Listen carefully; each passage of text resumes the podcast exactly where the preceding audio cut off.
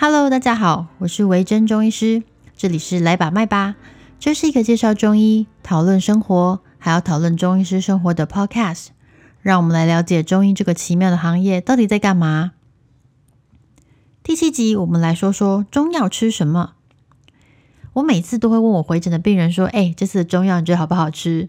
这纯粹是个人兴趣啦。我是个对于口味有点讲究的人哦，所以不管他告诉我说是甜的、苦的、酸的，我都会觉得啊很有趣，想要再帮他做一点点口味上的调整，让它变得很好吃。结果呢，这个礼拜有两个病人回来跟我说，他觉得还好啦，都可以，味道差不多，但是他的猫超爱猫咪哦。这已经不是第一次。上一次是有个病人跟我说，他做完药洗熏蒸回家之后，他的猫咪狂磨蹭他熏蒸的地方。我解释一下，药洗熏蒸就是说，在某一些，比如说筋骨酸痛啊，一些伤科的病人身上，我们会使用一些药材，然后让它煮成像药液这样，加热它，让它喷出水蒸气，它会带着药力去热敷它觉得不舒服的部位，这就是药洗熏蒸。没想到他熏蒸完，他说他每一次回家，他第一次还想说这是个凑巧，就他每一次回家，他的猫都会一直磨蹭他。所以呢，这一集我们就来说说你中药里面到底吃了些什么，到底为什么你的猫咪会如此的喜欢中药？其实里面有个药物哦，跟猫草很接近。如果你有养猫，你就知道猫咪对于某些成分呃某些东西，它会觉得很嗨，有点像是猫咪的大麻，但它没有上瘾，没有成瘾性。通常是呃木天蓼跟另外一种猫草。那中药有个东西跟猫草很接近，就是荆芥。荆芥其实是一个很常使用的中药，它跟猫薄荷是同科不同属。我相信大家已经对于高中的生物都忘得差不多了。我可以解释一下，很简单，就是它们是亲戚啦。这两种植物里面含有一些相同的成分，一样可以让猫咪就是放松这样。猫薄荷是一个唇形科荆芥属的植物。那猫薄荷其实有分是两三种吧，我记得。但是它们里面都含有同样的物质，就会让猫咪舒缓压力呀。然后如果它很紧张啊，它可以让它的神经紧张暂时的放松。有些猫闻到猫薄荷的味道会很兴奋啊，在地上打滚啊，喵喵叫，流口水，然后发出一些呼噜呼噜的声音等等。那它是不会上瘾的。刚刚说它其实是不会上瘾的，它只是短暂的放松。所以呢，如果你的猫咪很喜欢你吃的中药，搞不好你的中药里面就含有荆芥哦。但是我不建议你让它吃啦，因为其他的中药就不太确定适不适合猫咪了。所以如果它喜欢的话，就让我们就好，赶快拿走。那第二种猫咪很喜欢的中药是血草。那血草就是我多半是拿来治疗一些睡眠上面的问题。猫咪也很喜欢血草的味道，所以呢，如果你的猫咪很喜欢你的中药，你可以去查查看。好，接下来我们来讨论另外一件事情，关于中药吃什么这个部分哦。你如果你有在 follow 最近的新闻，那现在如火如荼正在上演的就是中医铅中毒事件啦。一开始是有一间台中的中医诊所，那他被检验出含有铅中毒。不是被检验出，而是他的病人发生了一些铅中毒的症状，拿药去检验之后，才发现里面含铅。那我的病人最近也会拿着这个新闻来问我，看起来是一个中药含有重金属的事件。那如果你去 Google 网络上的评论，也的确是有很多人会跳出来说，对了，中药就是含很多重金属啦，就说不要吃啦，什么什么的。但其实发生了什么事情？我们先来说说你吃中药的时候到底吃了些什么。中药其实有好几种哦。如果你一开始接触到中医，有几个来源，一个就是说你可能有邻居、有好朋友、什么阿姨推荐你说，哎，某某秘方效果很好。像前一阵子很红的什么南非叶啊、什么什么草啊之类的，它不是中药，它其实是草药。那第二种，你可能会跑去，比如说中药行去抓起个四物汤，去抓个有名的转骨方，或者是你在网络上，或者是你在商店里面买了一些四物饮，你可以说这是中药。不过中药行不一定都会有中医师助诊，如果是没有中医师助诊的那些中药行，那么它的转骨方啊，或是四物汤，通常都是他们的家传秘方，并不会因为个人的体质而做什么调整。第三种，那就是中医诊所或是各大医院，像是长庚啊、中国药大学附设医院呐、荣总啊、慈济啊等等这些大型的教学医院，里面会附设中医部，里面就是由中医师负责来诊治病人，来帮你开立药物。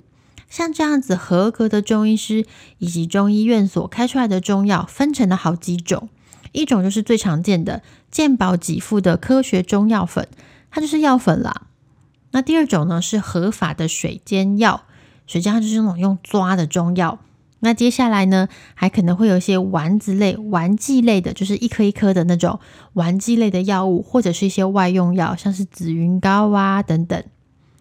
那这几种药物都是经由卫生福利部检查。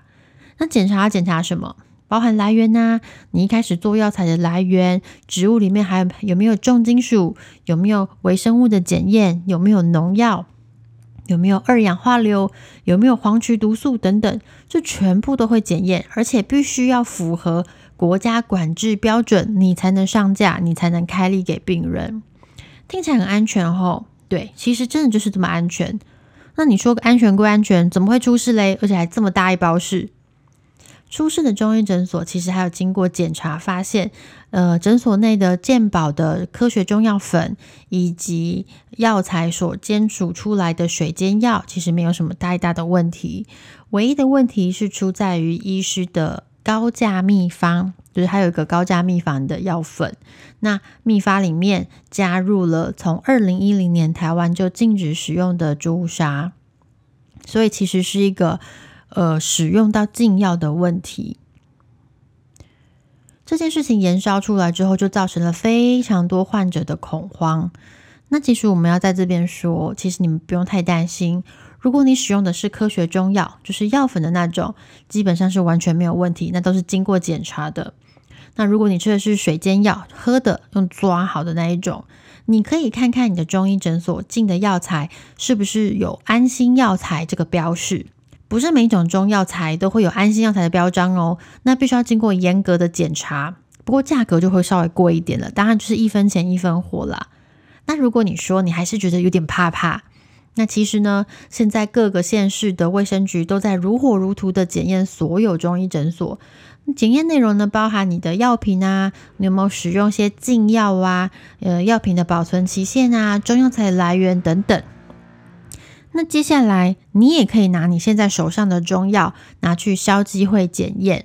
消基会其实可以自费检验。那现在呢，中医师联合会也就是全国最大中医师的团体，他们站出来跟消基会合作，就是说，如果你拿出中药去检验的话。中医师联合会，他会补助一半的检验费用，所以欢迎大家来检查。其实大部分的中医诊所使用的药物都是非常安全的。身为中医师的我们呢，其实看了这件事情还蛮心痛的，因为很多很多中医其实都是很认真、很兢兢业业在在看诊。在这个中医式微的年代哦，其实做一切事情都很不容易。那我们很感谢那些愿意相信我们的民众，继续回来看诊。那对于一些酸言酸语，当然我们也是谢谢指教啦。我们希望这一次的事件能够惊醒那些不孝中医，这样子铺天盖地的全民检验，其实不是一件坏事。我们可以让中药的品质做得更好，安全性更好。这其实是一个中医的转机哦。这么多年来，我们都会常常被人家批判说有重重金属、有掺农药，或者是有掺西药。那这样子，大家都拿出去检验，随时都可以检验。之后，相信那些奇怪的中医诊所都会收手。而且，为了大家的健康，我觉得这样是最好的方法，可以好好的检视中医药的安全性。好啦，这一集的节目又到了尾声。诶，这次不一样哦，我们来做个下集预告。因为呢，我收了一封。